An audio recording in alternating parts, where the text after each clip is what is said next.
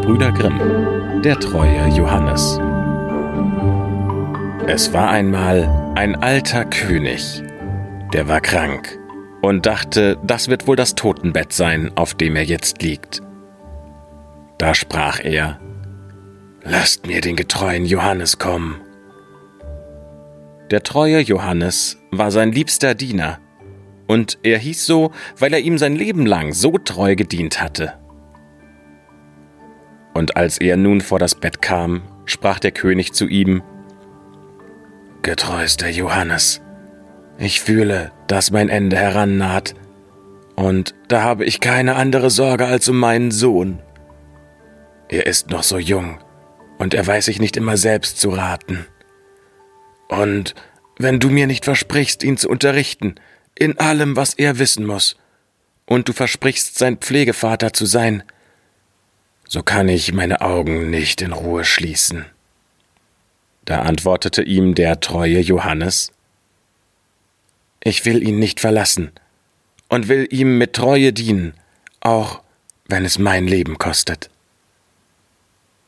Da sagte der alte König, So sterb ich getrost und in Frieden. Und sprach dann weiter, Nach meinem Tode sollst du ihm das ganze Schloss zeigen, alle Kammern, alle Säle, alle Gewölbe und alle Schätze, die darin liegen. Aber die letzte Kammer, in dem langen Gang, die sollst du ihm nicht zeigen, worin das Bild der Königstochter vom goldenen Drachen verborgen steht. Wenn er das Bild erblickt, wird er eine heftige Liebe zu ihr empfinden, und er wird in Ohnmacht niederfallen und wird ihretwegen in große Gefahren geraten. Davor sollst du ihn hüten. Und als der treue Johannes nochmals dem alten König die Hand darauf gegeben hatte, wurde dieser still, legte sein Haupt auf das Kissen und starb. Als der alte König zu Grabe getrugen war, da erzählte der treue Johannes dem jungen König, was er seinem Vater auf dem Sterbelager versprochen hatte, und sagte, Das will ich gewiss halten, und ich will dir treu sein, so wie ich es ihm gewesen bin und sollte es mein Leben kosten. Die Trauer ging vorüber. Da sprach der treue Johannes zu ihm Es ist nun an der Zeit, dass du dein Erbe siehst. Ich will dir dein väterliches Schloss zeigen. Und da führte er ihn überall herum, auf und ab, und ließ ihn die Reichtümer und prächtigen Kammern sehen. Nur die eine Kammer, die öffnete er nicht, worin das gefährliche Bild stand. Das Bild war aber so gestellt, dass, wenn man die Türe aufmachte, man gerade so darauf sehen konnte. Und es war so herrlich gemacht, dass man meinte, es leibte und lebte, und es gäbe nichts Lieblicheres und Schöneres auf der ganzen Welt. Der junge König merkte aber wohl, dass der treue Johannes immer an einer Tür vorüberging und sprach Warum schließt du diese Tür niemals auf? Es ist etwas darin, antwortete er, vor dem du erschrickst. Aber der König antwortete, Ich habe das ganze Schloss gesehen, so will ich auch wissen, was darin ist. Ging und wollte die Türe mit Gewalt öffnen. Da hielt ihn der treue Johannes zurück und sagte, ich habe es deinem Vater vor seinem Tod versprochen, dass du nicht sehen sollst, was in der Kammer steht. Es könnte dir und mir zu großem Unglück ausschlagen. Ach nein, antwortete der junge König, wenn ich nicht hineinkomme, so ist's mein sicheres Verderben. Ich würde Tag und Nacht keine Ruhe haben, bis ich es mit meinen eigenen Augen gesehen hätte. Jetzt gehe ich nicht von der Stelle, bis du aufgeschlossen hast. Da sah der treue Johannes, dass es nicht mehr zu ändern war, und suchte mit schwerem Herzen und vielem Seufzen aus dem großen Bund den richtigen Schlüssel heraus. Als er die Tür geöffnet hatte, trat er zuerst hinein, und er dachte, er wolle das Bildnis bedecken, so dass es der König vor ihm nicht sähe. Aber was half das? Der König stellte sich bis auf die Fußspitzen und sah ihm über die Schulter. Und als er das Bildnis der Jungfrau erblickte, das so herrlich war und von Gold und Edelsteinen glänzte, da fiel er ohnmächtig zur Erde nieder. Der treue Johannes hob ihn auf, trug ihn in sein Bett und dachte voller Sorgen, das Unglück ist geschehen. Herr Gott, was will daraus werden? Dann stärkte er ihn mit Wein, bis er wieder zu sich selbst kam. Das erste Wort, das der junge König sprach, war Ach, wer ist das in dem schönen Bild? Das ist die Königstochter vom goldenen Dache, antwortete der treue Johannes. Da sprach der König weiter Meine Liebe zu ihr ist so groß, wenn alle Blätter an den Bäumen Zungen wären, sie könnten's nicht sagen. Mein Leben setzte ich daran, dass ich sie erlange. Du bist mein treuer Diener, Johannes. Du musst mir beistehen.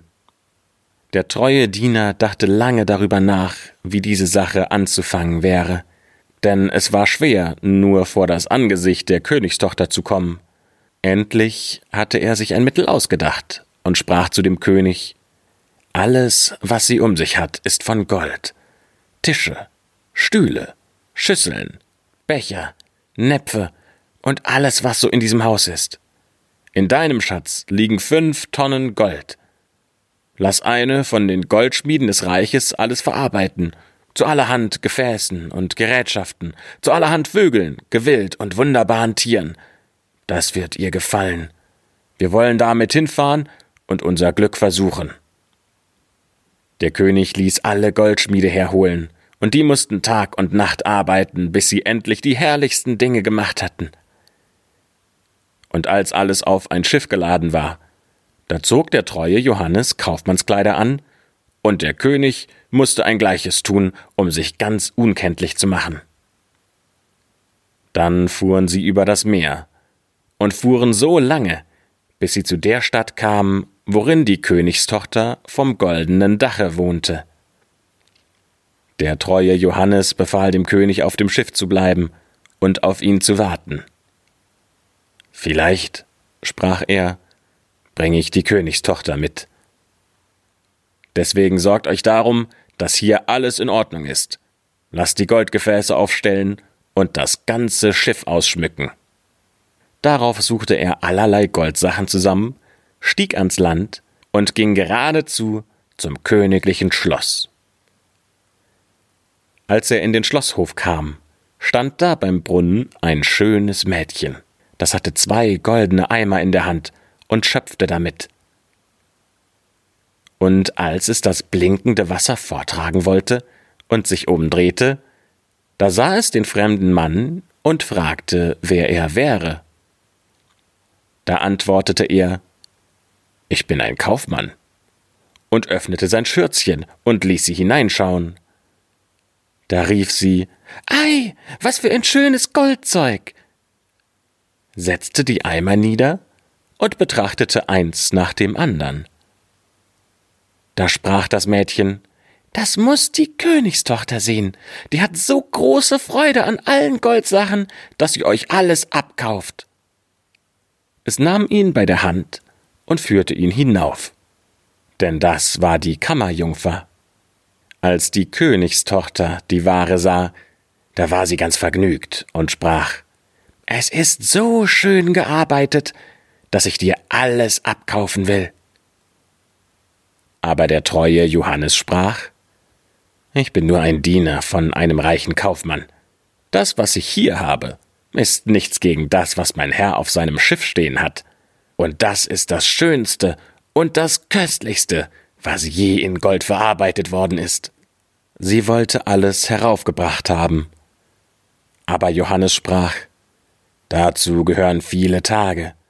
So groß ist die Menge und so viele Säle, um es aufzustellen, dass euer Haus nicht genügend Raum dafür hat. Da wurde sie neugierig und immer mehr angeregt, so dass sie endlich sagte, Führe mich hin zu dem Schiff. Ich will selbst hingehen und deines Herrn Schätze betrachten.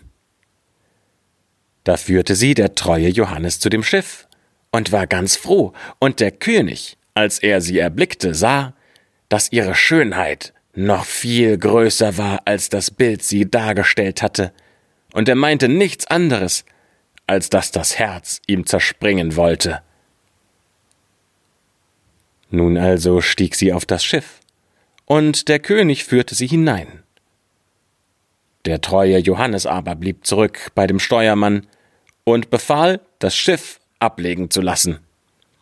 Spannt alle Segel auf, dass es fliegt wie ein Vogel in der Luft.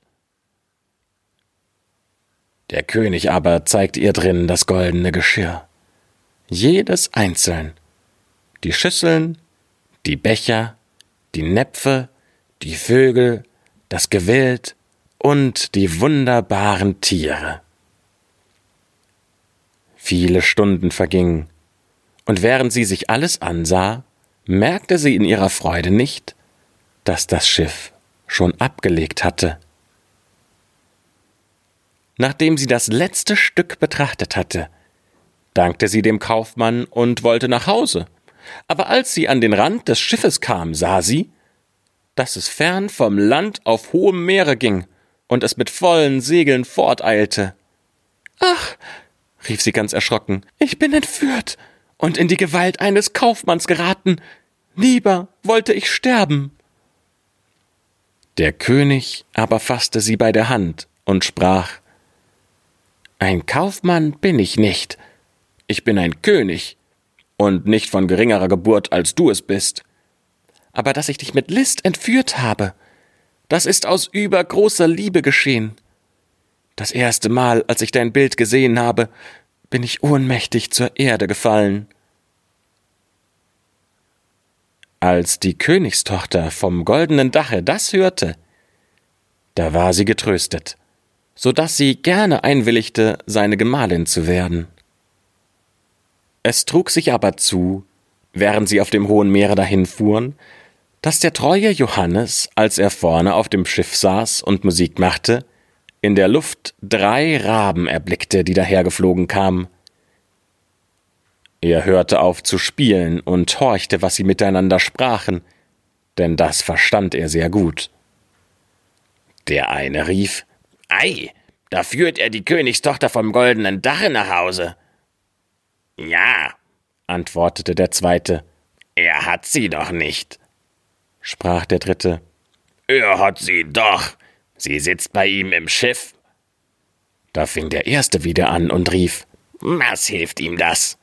Wenn sie ans Land kommen, wird ihm ein fuchsrotes Pferd entgegenspringen. Da wird er sich aufschwingen wollen, und tut er das, so springt es mit ihm fort und in die Luft hinein, dass er nie wieder seine Jungfrau sehen wird. Sprach der zweite, ist gar keine Rettung? Oh ja, wenn ein anderer schnell aufsitzt, das Feuergewehr, das in den Halftern stecken muss, herausnimmt und das Pferd damit totschießt, so ist der junge König gerettet. Aber wer weiß das schon? Und der, der es weiß und der es ihm sagt, der wird zu Stein, von den Fußzehen bis zum Knie. Da sprach der zweite, ich weiß noch mehr. Sogar wenn das Pferd getötet wird, so behält der junge König doch nicht seine Braut. Wenn sie zusammen ins Schloss kommen, so liegt dort ein gemachtes Brauthemd in einer Schüssel und sieht aus, als wäre es von Gold und Silber gewebt, ist aber nichts anderes als Pech und Schwefel. Und wenn er es anzieht, verbrennt es ihn bis aufs Mark und die Knochen, sprach der Dritte. Ist gar keine Rettung.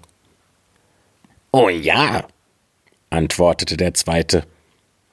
Wenn einer mit Handschuhen das Hemd packt und es ins Feuer wirft, so dass es verbrennt, dann ist der junge König gerettet.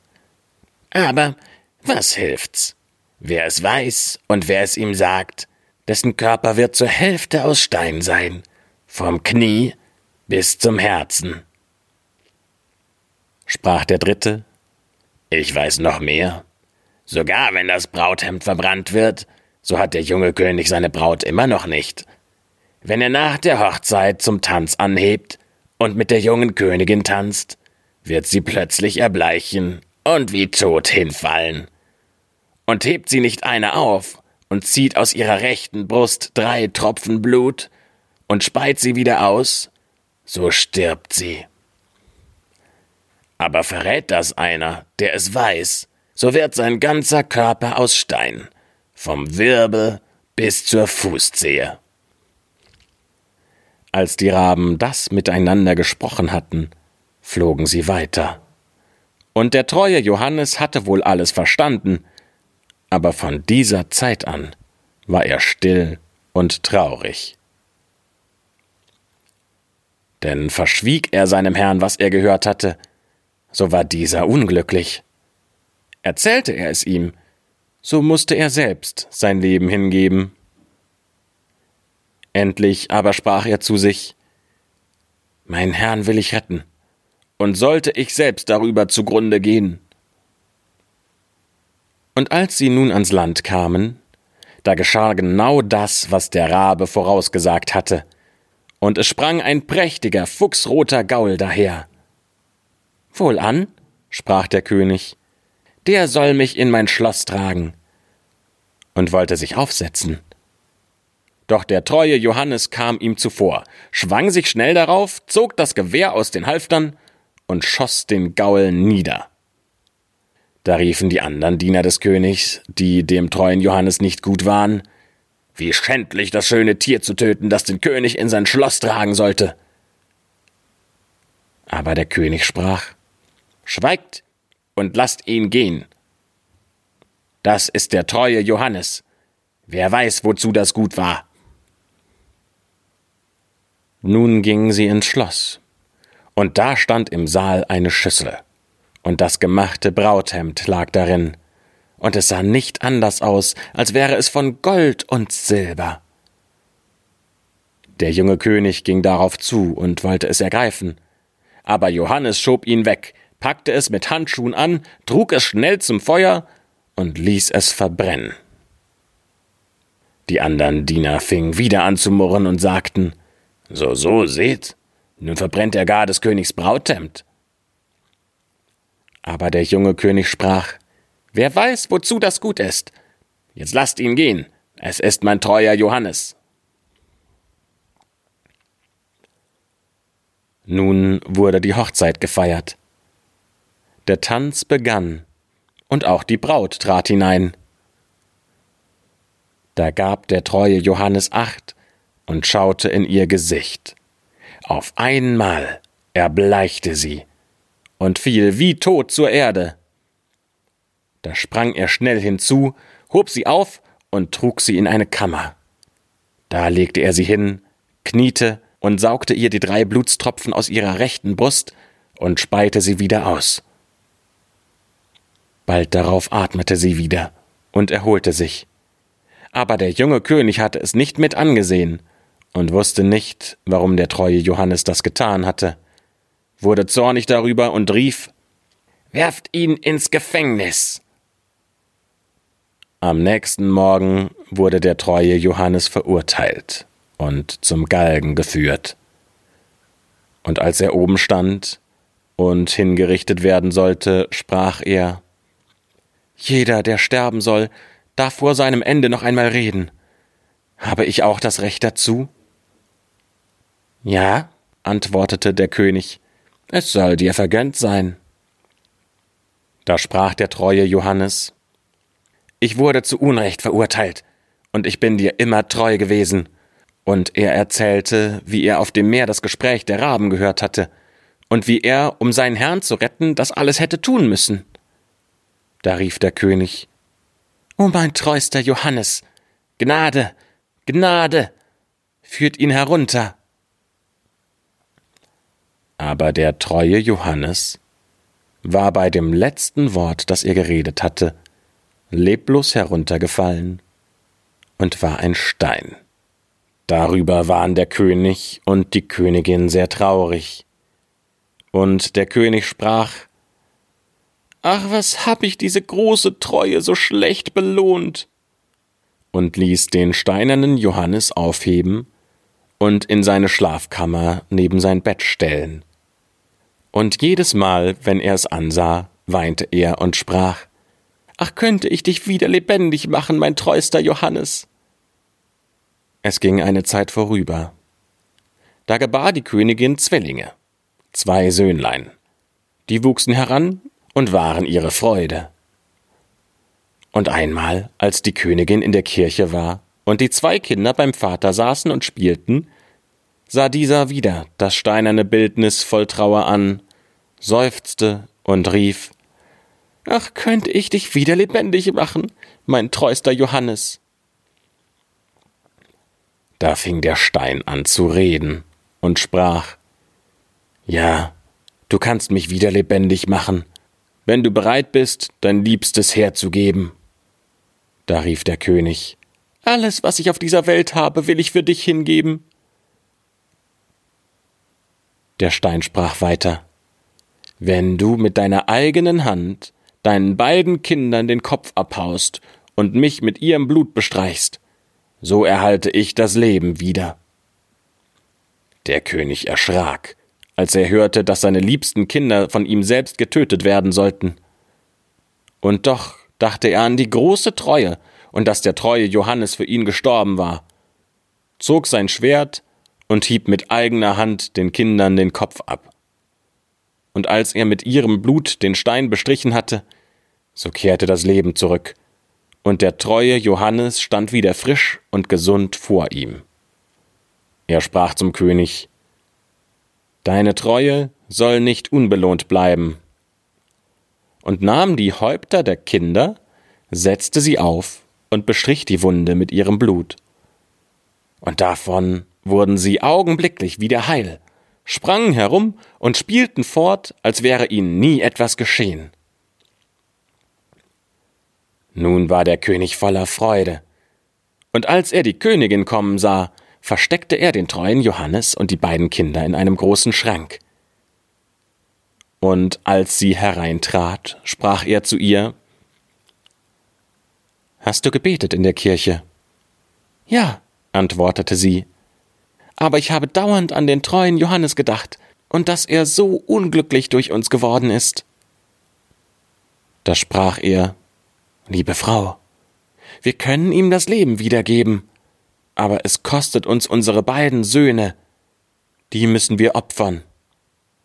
Die Königin wurde bleich und erschrak im Herzen, und trotzdem sprach sie Wir sind's ihm schuldig, wegen seiner großen Treue. Da freute er sich, dass sie genauso dachte, wie er gedacht hatte, ging hin, schloss den Schrank auf, holte die Kinder und den treuen Johannes heraus und sprach Gott sei gelobt, er ist erlöst, und unsere Söhnlein haben wir auch wieder und erzählte ihr, wie sich alles zugetragen hatte. Dann lebten sie alle zusammen in Glückseligkeit bis zu ihrem Ende.